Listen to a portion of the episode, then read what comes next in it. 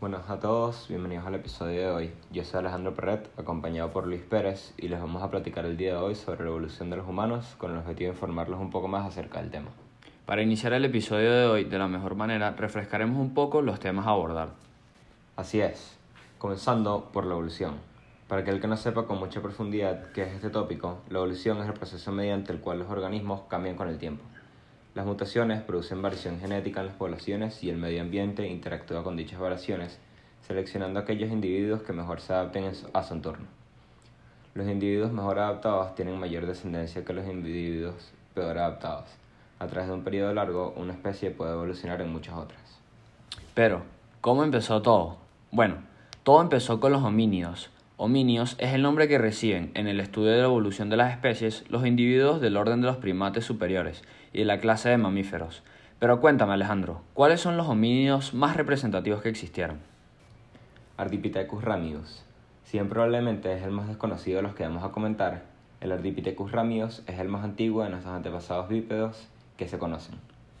Luego encontramos al Homo habilis. Se trata del primer representante del género Homo. El Homo habilis se caracteriza por la presencia de cráneos más redondeados, aunque aún con cierto prognatismo, de pequeño tamaño. Se considera que es el primero de los homínidos que emplea herramientas de manera habitual. Homo erectus, de huesos más gruesos y capacidad craneal superior a las de sus antepasados, se asocia a esta especie el inicio del dominio del fuego, así como la elaboración de las primeras hojas bifaces. Y por último encontramos al Homo neanderthalensis, la última especie homínida que se extinguió, desconociéndose aún los motivos exactos, y que convivió y compartió espacios con el ser humano actual durante mucho tiempo, hasta hace unos 30.000 años. Ahora hablemos un poco acerca de las evoluciones que tuvo el humano. La evolución social del humano es un tema que hasta el día de hoy se debate y cambia con el pasar de los años. Se presume que comienza con los pequeños grupos cazadores-recolectores. Las distintas especies de homínidos que presidieron o llegaron a convivir con los humanos a lo largo de la prehistoria conformaron comunidades de pequeños individuos. Algunos fueron nómadas y viajaron por distintas regiones del planeta en busca de calidad de vida. Otros encontraron refugio en cuevas que se mantuvieron pobladas durante siglos de manera continua. Poco sabemos del funcionamiento interno de estas comunidades ancestrales, y lo poco que hemos podido descubrir ha sido gracias a los materiales y herramientas que usaban y se han conservado hasta nuestros días. El neolítico y las primeras ciudades. Con el descubrimiento y consolidación de la agricultura, las comunidades humanas comenzaron a asentarse y a hacerse más numerosas y complejas. Se formaron ciudades con jerarquías sociales y el comienzo comenzó a desarrollarse entre distintos grupos humanos. De las ciudades surgieron grandes imperios que excedieron los límites de las comunidades humanas. También encontramos la formación de los estados-nación. Tras un largo periodo en el que los imperios de la antigüedad se desmoronaron y el poder se volvió a fragmentar en pequeñas comunidades rurales, desde el siglo XIX se fue imponiendo una forma de organizar a las comunidades humanas de todo el planeta, el Estado-nación. Instituciones internacionales y comunidades de bases en la actualidad. En la actualidad vivimos un doble proceso por el cual los Estados-nación van cediendo su soberanía a estructuras internacionales como la Unión Europea, la ONU u otro tipo de entidades multinacionales. En el siguiente tópico pasaremos a abordar la evolución del lenguaje. Durante estudios biológicos con respecto a los genes humanos surgieron ideas como la idea de que nacemos con rasgos complejos de la estructura lingüística codificada en nuestros genes es un mito, dicho por Salmons en el 2005. Y otras ideas como las de que el conocimiento está genéticamente incorporado. Para los nativistas, el lenguaje es un sistema de codificación biológicamente heredado para nuestra base de conocimientos biológicamente heredada. Los nativistas afirman que si miramos los hechos observables sin prejuicios, estamos obligados a admitir que el conocimiento biológicamente heredado es la única explicación razonable y abrumadoramente los hechos observables que señalan los hechos sobre el lenguaje, sobre la estructura del lenguaje humano y sobre cómo los niños adquieren su lengua materna. El hecho de que la anatomía del ser humano está biológicamente preparada para el lenguaje no prueba que haya una predisposición genética.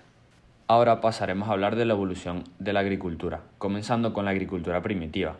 La agricultura surge de la recolección de semillas, raíces y frutos. Transportarlos provocó la propagación involuntaria de especies vegetales que colonizaron los asentamientos humanos.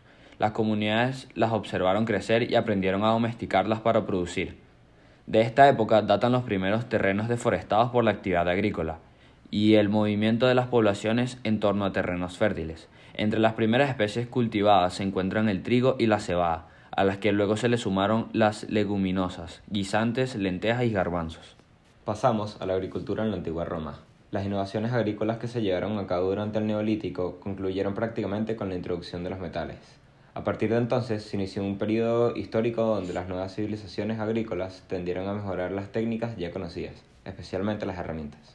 Luego encontramos a la agricultura en la Edad Media. No fue hasta finales del siglo XI cuando el calentamiento del clima y una serie de adelantos tecnológicos hizo que la agricultura prosperase. El acceso a un mejor y mayor número de alimentos hizo que la población también aumentase. De este modo fue necesario conquistar y cultivar terrenos nuevos, convirtiéndose en uno de los fenómenos más importantes de la historia europea. Ahora, la Edad Moderna y Contemporánea. La Edad Moderna se caracteriza principalmente por la integración de la economía mundial tras la era de los descubrimientos, que permitió el intercambio de productos del viejo mundo, como el trigo, la vid, la caña de azúcar, el algodón o el café, introducidos con éxito en América y del Nuevo Mundo, el maíz, la patata, el tomate, el pimiento y el tabaco, que, diversificaron la agricultura europea. En la época contemporánea, en orden, se introducen los abonos químicos, que mecanizan las actividades, se da el impulso de la biotecnología para la producción de semillas de alto rendimiento, una mayor dependencia de plaguicidas y un mayor impacto medioambiental. Para terminar, se encuentra la agricultura actual. En general, los logros de la ingeniería y la tecnología durante los siglos más recientes han transformado por completo el sector. Se introducen los invernaderos, las tecnologías de riego y clima, equipos para la nutrición inyectada y tratamiento de aguas, paralelamente a la introducción de nuevos avances científicos en manipulación genética de semillas y en química agrícola, fertilizantes, insecticidas, fungicidas más efectivos. Ahora pasamos a la evolución del sexo. Desde el comienzo de los tiempos, la reproducción social ha sido y se sigue utilizando como un método para continuar la vida de la especie y evitar su extinción, como lo hacen todos los seres vivos. Es algo que nunca cambia ni cambiará. La evolución de la reproducción social es un rompecabezas de la biología evolutiva moderna. Se estima que la reproducción social apareció por primera vez cerca de hace mil millones de años. El sexo crea la alteración de la descendencia, ayuda a la propagación de propiedades ventajosas y ayuda a la superación de los aspectos desfavorables. Es importante añadir que la reproducción se divide entre asexual y sexual. Los individuos asexuales parecen reproducirse más rápidamente que los sexuales. Por lo tanto, los organismos con una reproducción sexual solo podrían prevalecer si las hembras asexuales aparecen en los grupos sexuales con una frecuencia muy baja. Para culminar con el contenido del episodio de hoy, cerraremos con una ronda de datos curiosos. El primer cromosoma humano sintético fue creado en 1997 por científicos estadounidenses. Los humanos tienen 46 cromosomas, los guisantes 14 y el cangrejo 200. Los varones producen 1000 células de esperma por segundo, 86 millones al día. El 10% de los seres humanos de todos los tiempos están vivos en este momento exacto. Y para finalizar, la rueda se hace llamar como el invento más importante de la evolución humana. Para culminar con el episodio de hoy, haremos una breve reflexión sobre lo visto anteriormente.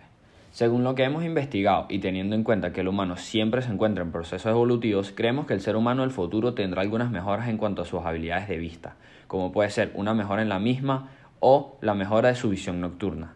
También pensamos que en el futuro el sistema inmune de los humanos será tan poderoso que las enfermedades serán algo que pasará a la historia y que nuestro tiempo de vida será más largo que nunca, todo gracias a la ciencia y a nuestra propia evolución.